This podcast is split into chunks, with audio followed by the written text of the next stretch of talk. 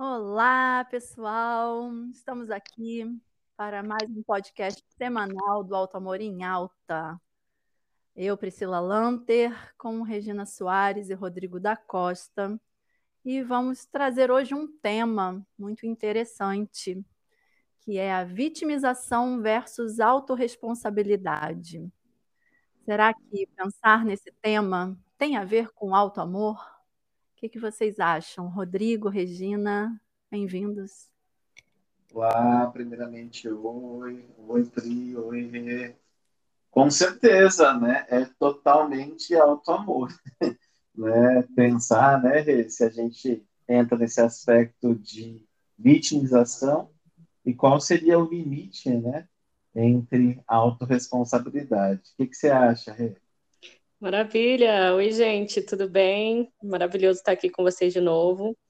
E eu penso exatamente isso, acho que tem tudo a ver com o alto amor mesmo, porque quando a gente vive uma vida de vitimização, a gente não assumiu o controle da nossa vida ainda, né? Então, acho que a autorresponsabilidade, ela tem tudo a ver com esse aspecto de se olhar e de se autoamar. Sim, e eu concordo com vocês. Eu penso que a gente entender em que aspectos da nossa vida a gente está se colocando nesse lugar de vítima e como que a gente pode transformar esse, esses aspectos, né, esses locais de vitimização em responsabilidade. De que forma que eu posso assumir a responsabilidade pelo que eu sinto, pelas minhas atitudes, pelas minhas palavras, pelo meu ser, né, meu estar no mundo. Então, assumindo o que eu acredito como verdade, assumindo o meu, meu posicionamento, era essa palavra que eu estava buscando, meu posicionamento perante a vida, mesmo que de repente não atenda às expectativas dos outros, né? Das minhas relações, da minha família, e muitas vezes da sociedade que a gente vive também, né? É, eu, eu, quando a gente pensou nesse tema, eu comecei a refletir né, na minha vida. Né? Eu acho que em muitos lugares eu me coloquei nesse lugar de. Né? Só que daí, o que eu fico pensando é o que, que mudou especificamente. Então, acho que o primeiro passo importante para quem para quem está nesse lugar, para a gente começar a pensar, é que pessoas elas muitas vezes estão nesse lugar porque eu ainda não conheço outra forma de agir, outra forma de atuar que faça com que eu transforme a minha realidade. E aí eu fico nesse lugar de vítima. Eu lembro que, acho que lá para 2015, eu andava muito insatisfeito com o meu trabalho. Né? E eu reclamava muito para uma amiga. E eu reclamava tanto, e ela chegou uma vez um pouco cansada da vitimização, ela chegou uma vez e disse, olha, desde que eu te conheço, você só reclama, né, que você não está satisfeito. E ela me perguntou o que eu estava fazendo para mudar essa insatisfação. Nesse momento eu fiquei muito irritado, obviamente. porque ela foi muito direta mas foi a pergunta necessária para eu começar a pensar o que eu estava fazendo. Então, se eu tenho que traçar um limite entre autorresponsabilidade e vitimização, eu diria muito isso, né? Nesse lugar que você está reclamando, o que você está fazendo para mudar? Olha que legal. E eu tenho uma, uma outra uh, visão é, também concordo demais com, com essa sua fala, acho que faz todo sentido, né, Rodrigo? E é, eu penso também num, numa outra situação que vem em várias demandas para mim, assim. É, fora o fato da pessoa não saber como fazer, né, como achar um outro caminho, eu também entendo que em algumas vezes esse, é, esse local de vitimização é um local também que a, a pessoa está tá olhando para a vida de uma forma é, de julgo, sabe? De injustiça. Assim, por exemplo, ah, as coisas acontecem para todo mundo, é bom para todo mundo, né? Só para mim que é difícil, só para mim que não acontece, né? É, ah, não é justo, a vida não é justa, eu não queria essa realidade, eu não queria estar tá vivendo é, essa situação que eu estou vivendo, e aí vem a raiva, né? Geralmente a raiva está inserida aí nesse ambiente. E aí o que eu vejo também é que quando existe essa forma de pensar, existe um auto-julgo muito grande. E aí, quando eu não consigo olhar para dentro de mim e enxergar isso, eu projeto nos outros. Então, eu sempre uhum. acho que é, os outros são responsáveis por aquela vida que eu estou levando aqui e que se alguém fizesse alguma coisa diferente, a minha vida poderia ser diferente também. Faz sentido isso que eu estou falando para vocês? Com certeza. Muito, nossa. É, é como se eu colocasse, então, tudo que acontece na minha vida na mão de outro, né? E uhum. como se eu não uhum. fosse, não assumisse o meu estar na vida. Perfeito. É, não assumisse o controle da minha vida. Controle no sentido de entendimento. A gente sabe é que, que muitas. Né, Pri? Nem sempre é fácil assumir a vida. Não, tomar a vida, olha aí. Aí a gente vai falar de constelação, né? Que é o ir para a vida, tomar a vida. Mas é isso. E, e só é, retificar, não, é, complementar, né? Quando eu falo de controle, a gente sabe que muitas coisas na vida a gente não tem o controle, mas a gente controla a forma como a gente reage às coisas da vida, né? Ou a forma do nosso olhar para as coisas que estão acontecendo com a gente.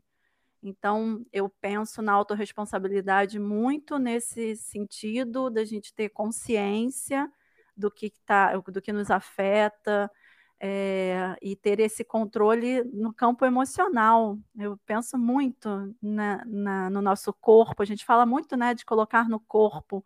Então, eu vejo como autoconsciência essa autorresponsabilidade, da gente poder olhar, então, essa vida que a gente está levando, como no exemplo do Rodrigo.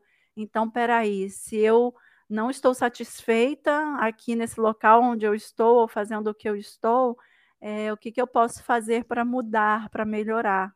E aí eu acho que a gente cai é, em, em, num ponto né, que é de mudança de hábitos.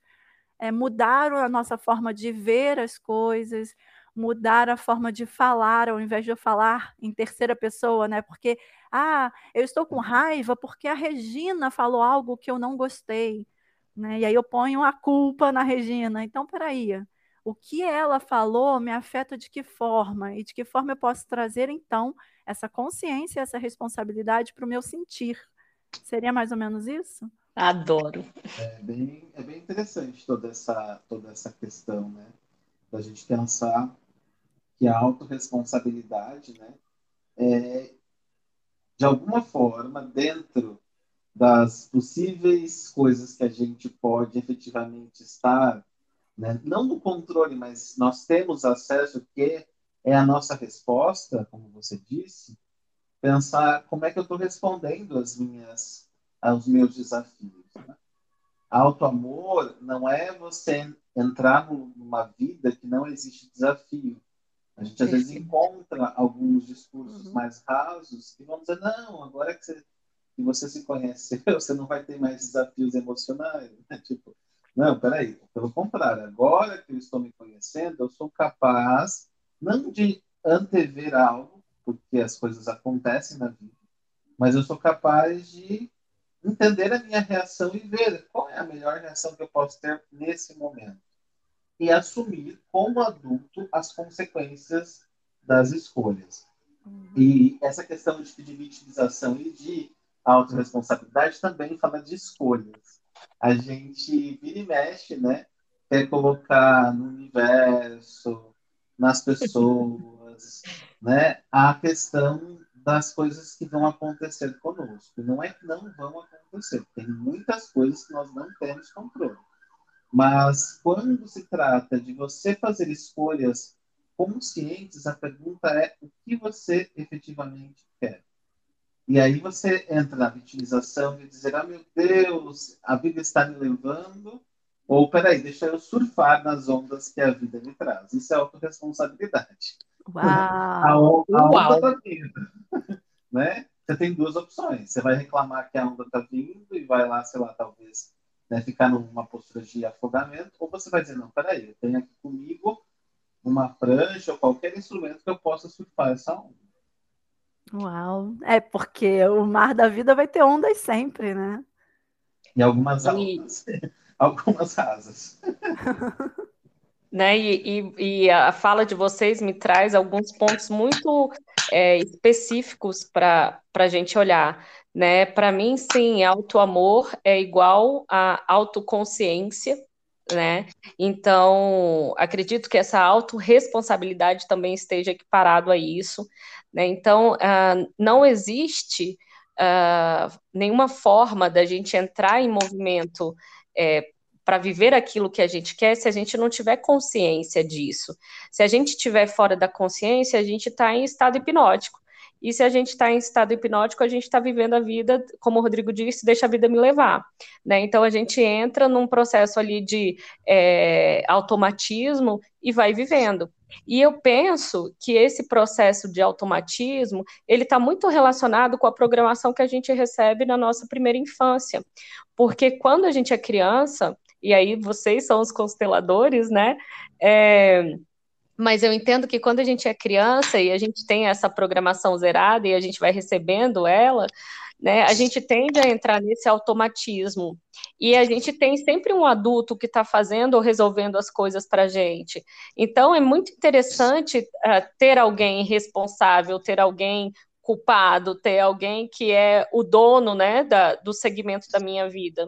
Então, eu também vejo esse momento de saída da vitimização e entrada é, na autorresponsabilidade como um processo de se tornar adulto, sim, de assumir essa, é, esse lado, esse momento da vida, né, e parar de agir como uma criança que muitas vezes quer que alguém se responsabilize por ela. Faz sentido para vocês? Uau, de novo! Muito sentido. É, acho que esse é o ponto, inclusive, ponto de, de, o foco assim desse tema, porque eu fiquei aqui pensando, Rê, é, na vitimização, nos momentos que vitimizo e, e aí fala, a, na fala do Rodrigo sobre escolhas, né? E aí dá medo, né?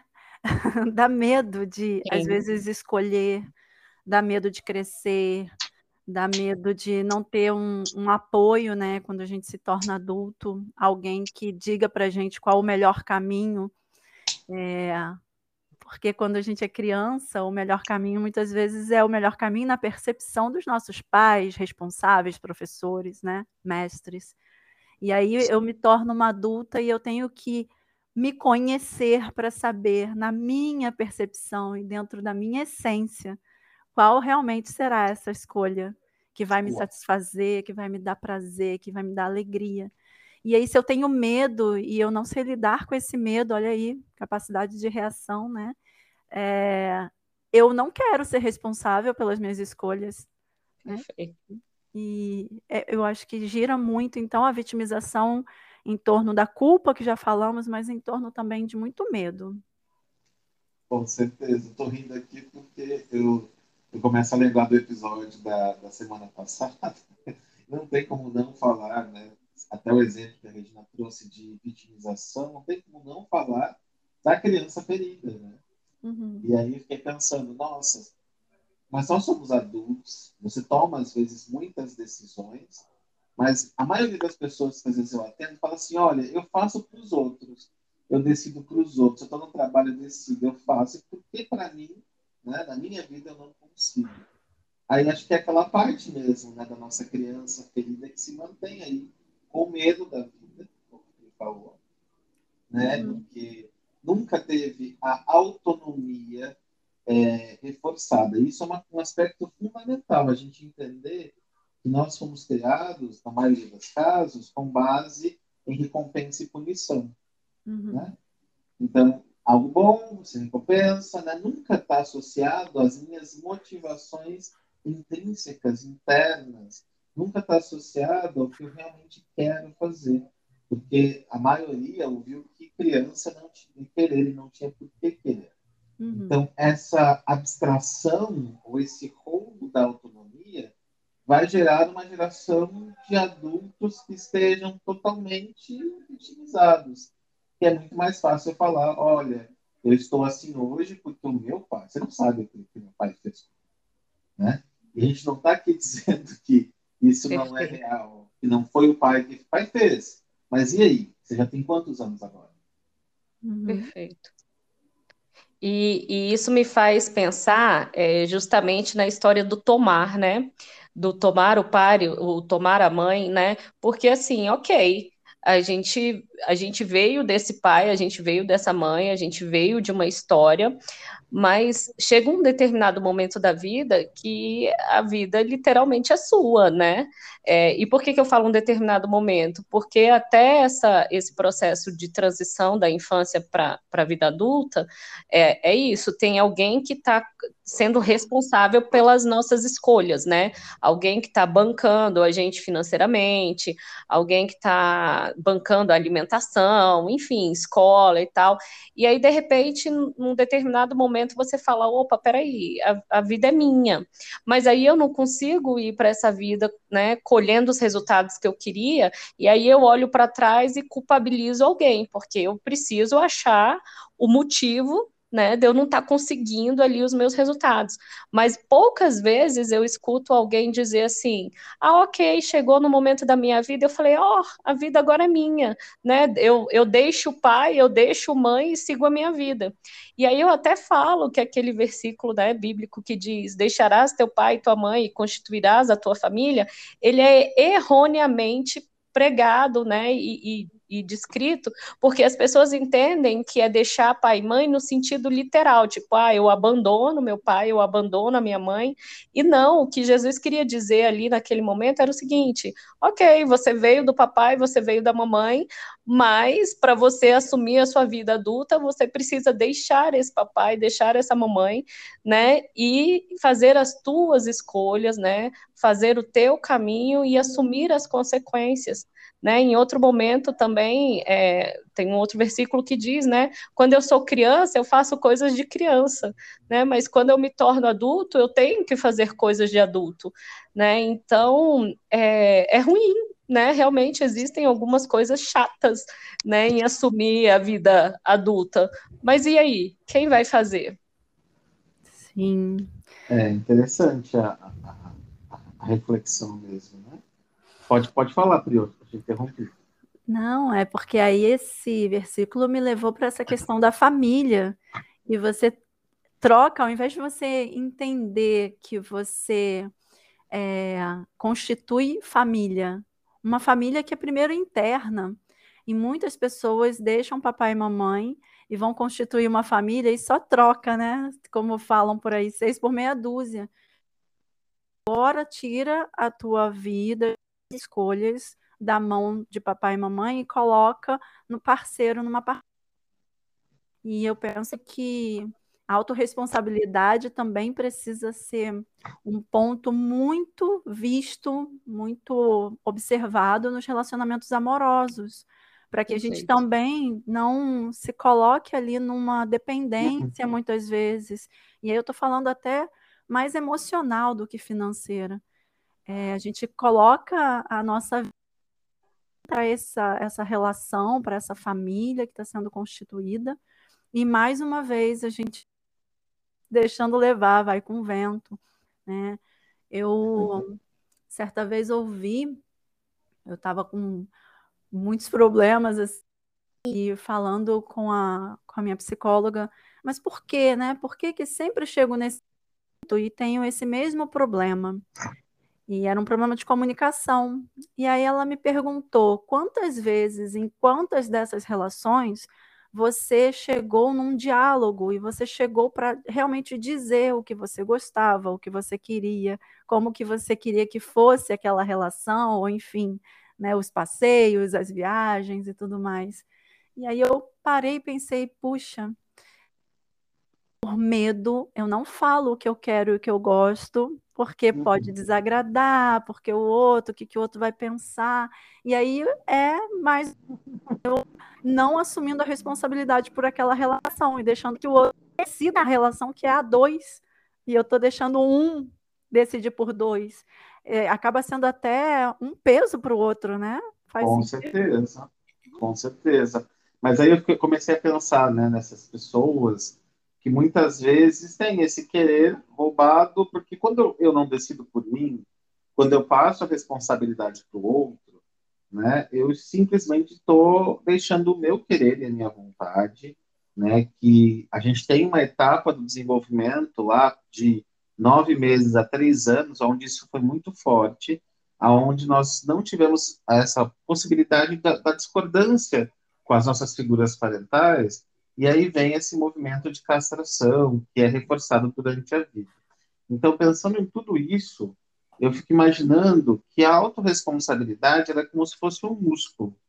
Então, às vezes a pessoa escuta aqui e fala: Nossa, então eu vou agora tomar a minha vida e eu vou decidir tudo. Desculpa, não vai. Assim, se você vai para academia, você vai ter que colocar lá um pezinho pequeno, fazer pequenas escolhas, fortalecer as escolhas que você fez, começar a entender pequenas coisas, para daí cada vez mais assumir a autorresponsabilidade, porque também é uma questão de hábito e comportamento. E hábitos e comportamentos né, não se mudam do dia para a noite. Vão pedir resiliência, resistência, né? A gente sabe que em relacionamentos, por exemplo, né, abusivos, é, disfuncionais, uma pessoa às vezes leva cinco, seis, até muito mais vezes de términos para efetivamente terminar. E eu acho que com a autorresponsabilidade é muito parecido. Então, talvez você comece, opa, volta ao vitimismo, tá tudo bem, se acolhe, entende que voltou a esse lugar, que começa, né, como um músculo. Acho que isso também é importante, porque senão a gente também se sente. Aí vem o vórtice da culpa e nos mantém nesse lugar de vida aos céus, que é o vitimismo. Então, aos pouquinhos. E aos pouquinhos a gente consegue mudar. Perfeito.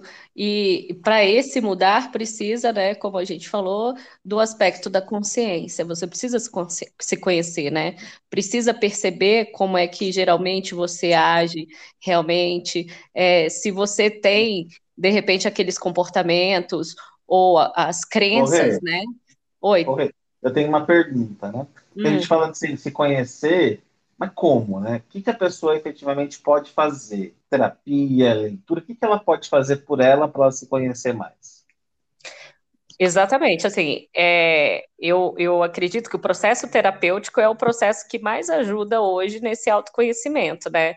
Eu, por exemplo, quando decidi é, que eu queria outros resultados na minha vida, eu falei justamente isso. Eu falei, opa, peraí, autorresponsabilidade, né? Vou assumir isso aqui, vou. Se eu sou chata, eu vou encarar a chatice. Se eu sou difícil, eu vou encarar essa dificuldade que eu tenho, né? E quero saber como é que eu vou mudar isso. Então, hoje a gente tem vários caminhos, né? De, de de terapias alternativas, integrativas, que nos dão a oportunidade de fazer é, esses acessos. E engraçado você ter falado isso, que você me fez lembrar de uma colega que entrou em contato comigo esses dias, e foi minha amiga durante muito tempo na infância, né? E ela fez um processo de microfisioterapia, e no processo uh, verificou-se que ela tinha um trauma que tinha acontecido aos 9, 10 anos da vida dela, né? E nesse momento veio eu, né, é, na cabeça dela, e ela falou: opa, mas a Regina, né? Deixa eu perguntar para ela, então, aqui o que, é que uhum. pode ter acontecido nesse momento. E o terapeuta dizia para ela: você perdeu alguém, você perdeu alguém. E ela falava: não, mas eu não perdi ninguém, né? Não, não aconteceu isso e tal. E quando ela entrou em contato comigo, eu falei: olha, esse período aí foi quando eu me mudei. A gente morava na mesma quadra e eu me mudei. E aí ela falou: caramba, eu perdi, né? Tipo, é, houve essa desconexão da, da, nossa amizade, daquele convívio que a gente tinha, mas ela, durante muito tempo, mesmo acessando o processo terapêutico, ela ficou: não, mas isso não aconteceu, eu não perdi, né, e tal. E me escutar, ter vindo até a mim, conversado comigo, fez ela, né, olhar para aquilo e falar, poxa, foram trinta e tantos anos, né, de trauma aí, né, de não conseguir assumir uma série de coisas uh, por medo também, e o quanto entender uma, uma coisa simples ali, vamos dizer assim, né, que para o adulto é simples, para o adulto parece bobo, mas para a criança era algo extremamente forte, né, é, liberou a vida dela. Então, sim, eu acredito que a constelação, a hipnose, a terapia com psicólogo, a psicanálise, cada um vai se identificar melhor com um processo terapêutico. O importante é entrar neste caminho de olhar para dentro, de gastar energia olhando para dentro. Consegui responder? Para mim, com sim. Cer com certeza. E, e, e, acho até muito bacana a ideia de que a pessoa que está ouvindo a gente, né, que autorresponsabilidade talvez não se consiga né, sozinha, talvez ela tenha que ter um processo acompanhado, não que o outro vá assumir a responsabilidade por você, mas o, o terapeuta vai te dar e vai te proporcionar um ambiente de segurança para que você possa exercitar essa autonomia e autorresponsabilidade. Uhum. E aí eu ia dizer que autoconhecimento é a chave. E, mas até para a gente ir para um caminho de autoconhecimento, para uma jornada de autoconhecimento, precisa se fazer uma escolha, né?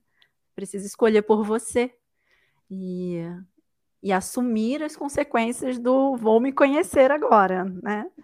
que é, é o surfar na onda que o Rodrigo falou no início aqui do podcast.